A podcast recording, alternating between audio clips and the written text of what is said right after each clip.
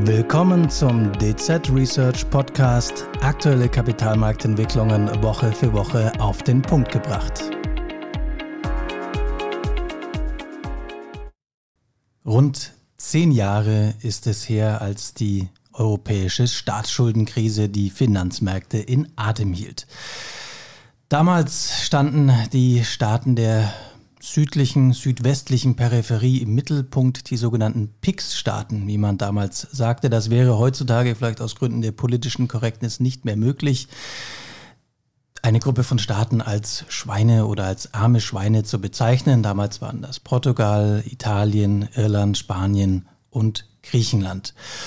Ob diesen süd- und südwestlichen Staaten heute immer noch ein gewisses Stigma anhaftet, über dieses Thema möchte ich mit meinen beiden sehr versierten Staatsanleihe-Analysten, Kollegen Sophia Oertmann und Sebastian Fellichner sprechen. Mein Name ist Christian Lenk, ich bin Senior Rentenmarktstratege für Rates und SSAs. Ihr zwei kennt mich. Herzlich willkommen im Studio. Hi Christian. Guten Morgen, Christian.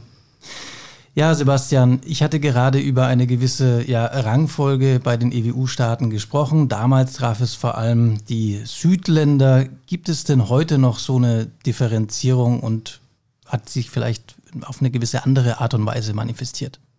Ja, wenn wir uns das zunächst einmal ganz allgemein anschauen am Rentenmarkt, dann kann man schon grundsätzlich sagen, dass es einen gewissen Zusammenhang zwischen dem Rating eines Emittenten und der eingepreisten Risikoprämie, also wir schauen hier auf die Bundspreads, äh, gibt.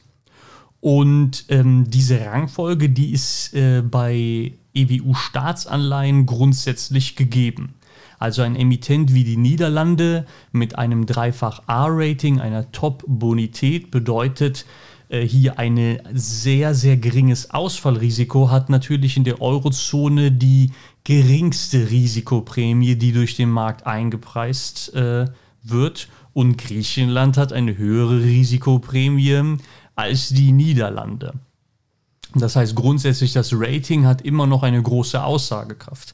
Wenn wir uns aber mal ähm, die Rangfolge im Detail anschauen, dann stellen wir fest, da gibt es schon einige Verwerfungen. Wenn wir uns äh, hier das Beispiel anschauen, Italien gegenüber Griechenland. Griechenland hat das schlechtere Rating, ist im Non-Investment-Grade-Bereich eingestuft. Italien ist im Investment-Grade-Bereich. Die Risikoprämien sind für Griechenland aber geringer als für Italien. Und es finden sich zahlreiche weitere Beispiele. Wir können hier auch auf Spanien und Portugal schauen. Spanien ist besser eingestuft bei den Ratingagenturen als Portugal, aber wieder ist es Portugal mit dem schlechteren Rating, das einen äh, geringeren Spread hat. Und diese Beispiele finden sich auch im Semikernsegment, sprich im Vergleich äh, Finnland, Österreich gegenüber Irland und Frankreich. Und diese Rangfolge oder diese Neuordnung hat sich insbesondere seit den QI-Jahren und auch dann nochmal verstärkt durch den Ukraine-Krieg gezeigt. Wenn ich an der Stelle vielleicht nochmal ganz kurz reingrätschen darf, du hast ja gerade über die Rangfolge auf Basis von Bundspreads gesprochen, also dem Risikoaufschlag des jeweiligen Landes gegenüber Bundesanleihen. Über welche Zahlen sprechen wir denn? Weil ich erinnere mich damals 2012, da hatten wir beispielsweise in Italien teilweise Bundspreads, also Risikoaufschläge von 500, 600 Basispunkten. Also Italien musste dann 5% mehr Rendite für seine Verschuldung zahlen. Äh, wo stehen wir denn da heute ungefähr? Naja, die Welt hat sich schon deutlich geändert. Wenn wir beispielsweise auf Griechenland schauen, dann ist hier die Risikoprämie gegenüber deutschen Bundesanleihen aktuell bei rund 130 Basispunkten. Also die Niveaus, die wir äh, aktuell sehen, die sind überhaupt nicht mehr vergleichbar mit denen äh, aus der Eurokrise oder den vergangenen Jahren. Ja, also wir haben hier in den vergangenen Jahren einen deutlichen Abwärtstrend gesehen bei den Risikoprämien. Die wurden immer geringer. Okay, aber es gibt auf jeden Fall immer noch eine gewisse Differenzierung und die Differenzierung ist jetzt auch ein bisschen anders als früher. Äh, Sophia, welche fundamentalen Gründe gibt es denn dafür? Dann starten wir erstmal mit dem Peripheriesegment, denn äh, bei der Suche nach den Gründen muss man ganz klar zwischen den Peripheriestaaten und den sogenannten Semikernstaaten unterscheiden. Bei den Peripheriestaaten ist es so, dass die erwartete Ratingentwicklung seitens der Anleger auch eine große Rolle spielt. Also nicht nur, wie die Ratingagenturen aktuell die Staaten einschätzen, sondern auch, was die Investoren denken, wie sich diese Bonitätsbeurteilung in den nächsten Jahren entwickeln wird. Und da ist es so, dass Griechenland und Portugal in den letzten Jahren von einer hohen politischen Stabilität geprägt waren und auch eine große fiskalische Disziplin an den Tag gelegt haben und dementsprechend die Anleger sehr positiv auf griechische und portugiesische Anleihen blicken und deshalb diese vergleichsweise niedrigere ähm, Risikoaufschläge aufweisen als äh, Spanien und Italien. Also die beiden Paare, die wir hier vergleichen, wie Sebastian eben schon gesagt hat, ist einmal Griechenland, was mittlerweile unter Italien liegt, und Portugal, was mittlerweile beim Risikoaufschlag unterhalb von Spanien liegt. Ein anderes Bild ist äh, im Semikern gegeben. Da geht es jetzt gar nicht mal so sehr um die erwartete Ratingentwicklung, sondern da kann man klar sagen, dass der Ausschlag für diese Neuordnung, die da passiert ist im letzten Jahr, die hat der Krieg in der Ukraine gegeben. Und zwar ist es so, dass aktuell Finnland und Österreich, obwohl sie mit äh, Doppel A plus das vergleichsweise bessere Rating aufweisen, höhere Risikoaufschläge haben als Frankreich und Irland.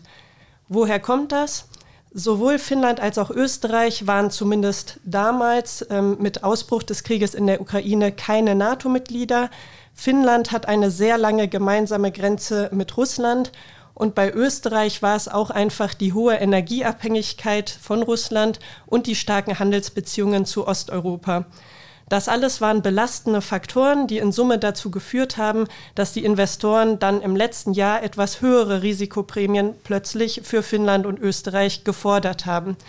Französische und irische Anleihen waren etwas weniger davon betroffen, auch einfach weil die beiden Länder vergleichsweise weiter im Westen der Eurozone liegen und damit äh, vom Krieg in der Ukraine einfach ein bisschen weniger betroffen waren.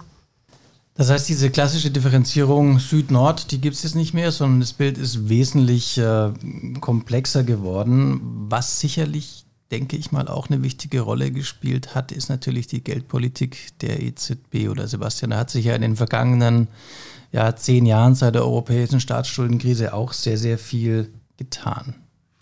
Ja, richtig, in der Tat. Mhm die Geldpolitik wurde ja insbesondere mit dem QE-Programm, das im Jahre 2015 begonnen hatte, ultra expansiv.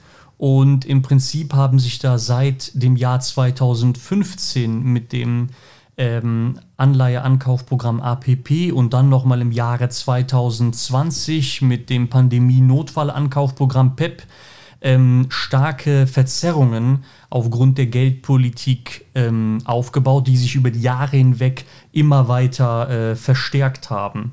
Und da kann man dann beispielsweise ähm, auf einen Indikator schauen, und zwar, wie groß ist der Anteil ähm, an einem Staatsanleihemarkt, den die EZB angekauft hat bzw. hält. Das heißt, wie stark macht sich da die EZB in diesem jeweiligen Anleihemarkt äh, breit bemerkbar?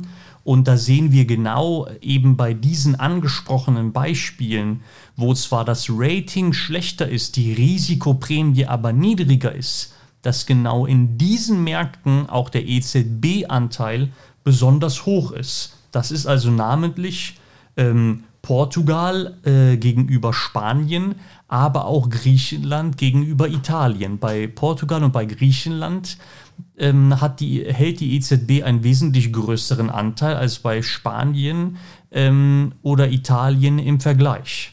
Und das äh, liegt dann auch vor allem daran, Portugal und Griechenland, ähm, das sind relativ kleine Anleihemärkte im Vergleich zu diesen riesengroßen Märkten in Spanien und Italien. Und das macht es so gesehen für das Eurosystem natürlich dann auch sehr einfach, hier einen starken Einfluss zu entwickeln. Und zudem kommt dann auch noch hinzu, dass dann dieser starke Einfluss der Notenbank auch noch auf ähm, teilweise deutliche Veränderungen beim Neuangebot von Staatsanleihen trifft. Und äh, in, in, einer jüngeren Studie haben wir hier mal die ähm, Refinanzierungsvolumina 2023 gegenüber 2019 verglichen. Warum genau diese beiden Jahre? Weil 2019 ähm, das äh, letzte Jahr vor der Corona-Pandemie war. Ja, das heißt, wir haben diesen, Effekt, diesen Sondereffekt, dass alle Staaten mehr emittieren mussten äh, in der Corona-Pandemie, den haben wir jetzt erstmal nicht äh, drin. Und da sieht man dann ganz klar, ähm, Portugal, Griechenland, Irland mit einem deutlichen Rückgang im Funding-Volumen. Sophia hatte das ja auch gerade äh, bei der Fundamentalposition angesprochen, etwas äh, eine nachhaltige Fiskalpolitik, die sich dann auch im Refinanzierungsvolumen äh, niederschlägt. Ähm, Spanien und ähm, Italien hier aber auch mit einem deutlichen Anstieg beim Refinanzierungsvolumen. Das heißt, das Land bietet auch noch mehr Bonds an, sodass ähm, der Markteinfluss äh, des äh, Eurosystems an dieser Stelle zumindest dann weniger einschlägt als bei Ländern, die weniger Neuangebot anbieten. Ja, das klingt mir jetzt danach, als ob sich bei dieser ja, Rangfolge der Spreads relativ viel im Fluss befindet. Ja, wir haben viele Einflussfaktoren, die mal links, mal rechts irgendwie ziehen. Wie könnte es denn weitergehen? Diese aktuelle Neuordnung, die wir haben, Bleibt die bestehen oder wird die sich weiter relativ rasch ändern? Also erstmal muss man sagen, ähm, was wir sicherlich jetzt auch in der Debatte hier rausgehört haben, dass es ähm, viele fundamentale und auch technische Gründe gibt, die die Ordnung, so wie sie gerade ist, zwischen den Staaten rechtfertigen. Das heißt, wir haben hier keine ähm, ja keine Verzerrungen, sondern es ist, gibt wirklich zahlreiche Gründe, wieso sich die Ordnung in den letzten ein, zwei, drei Jahren so verschoben hat. Bleibt es auch dabei? Bei der Frage muss man weiterhin zwischen der Peripherie und den, dem Semikern unterscheiden. In der Peripherie sind die Entwicklungen schon sehr weit gelaufen. Also die Abstände in den Risikoaufschlägen zwischen Griechenland und Italien und zwischen Portugal und Spanien sind schon derart groß geworden, dass äh, ja, sich das einfach sehr weit verfestigt hat. Anders sieht es im Semikern aus. Da sprechen wir ja insgesamt über deutlich niedrigere Niveaus bei den Risikoaufschlägen. Und insofern bleibt die Lage hier auch sicherlich volatiler. Und ganz entscheidend dürfte hier der weitere Kriegsverlauf im Krieg in der Ukraine sein. Wie gesagt, das war ja auch der hauptausschlaggebende Grund, wieso es im Semikern zu Verschiebungen zwischen den Staaten gekommen ist. Sollte es hier zu einer nachhaltigen Lösung im Krieg in der Ukraine kommen, kann sich diese Ordnung natürlich auch mal wieder umändern. Entscheidend ist an dieser Stelle aber zu sagen, dass es noch einen weiteren Faktor gibt, der natürlich bei den Risikoaufschlägen im EWU-Staatsanleihesegment eine sehr große Rolle spielt. Und das ist der Fortgang der Reinvestition im Rahmen des Pandemie-Notfallankaufprogramms PEPP e der EZB. Aktuell werden diese Reinvestitionen ja noch weiter fortgeführt und die EZB kann dabei flexibel vorgehen. Das heißt, sie kann das Volumen an Reinvestitionen, was äh, sie zur Verfügung hat, flexibel zwischen den Staaten aufteilen. Und dadurch werden natürlich in gewisser Weise diese Spread-Muster, die wir am Markt beobachten, auch etwas verschleiert durch die Reinvestitionen. Das heißt, erst wenn eines Tages diese Reinvestitionen im Rahmen des PPP vollständig auslaufen, werden wir auch wieder ein noch klareres Bild auf die Spread-Ordnung zwischen den Staaten in der Eurozone haben. Ja, das klingt jetzt gar nicht so einfach, ja, wie du gesagt hast. Der Schleier hängt noch so ein bisschen drüber. Das heißt, wir haben nicht mehr diese klare, ja, Geschichte wie vor zehn Jahren, als es die Südstaaten waren. Auf jeden Fall eine sehr, sehr interessante Gemengenlage, die Spread-Rangfolge zwischen den EWU-Staaten. Sophia, Sebastian, vielen herzlichen Dank für diese interessanten Einblicke und auch Ihnen, liebe Zuhörer und Zuhörerinnen, besten Dank für Ihr Interesse. Bis zum nächsten Mal bei einer neuen Folge des DZ Research Podcast. Ihnen hat dieser Podcast vom 11. August 2023 gefallen? Dann freuen wir uns über ein Abo und Ihre Weiterempfehlung. Unsere rechtlichen Hinweise finden Sie wie immer in den Show Notes.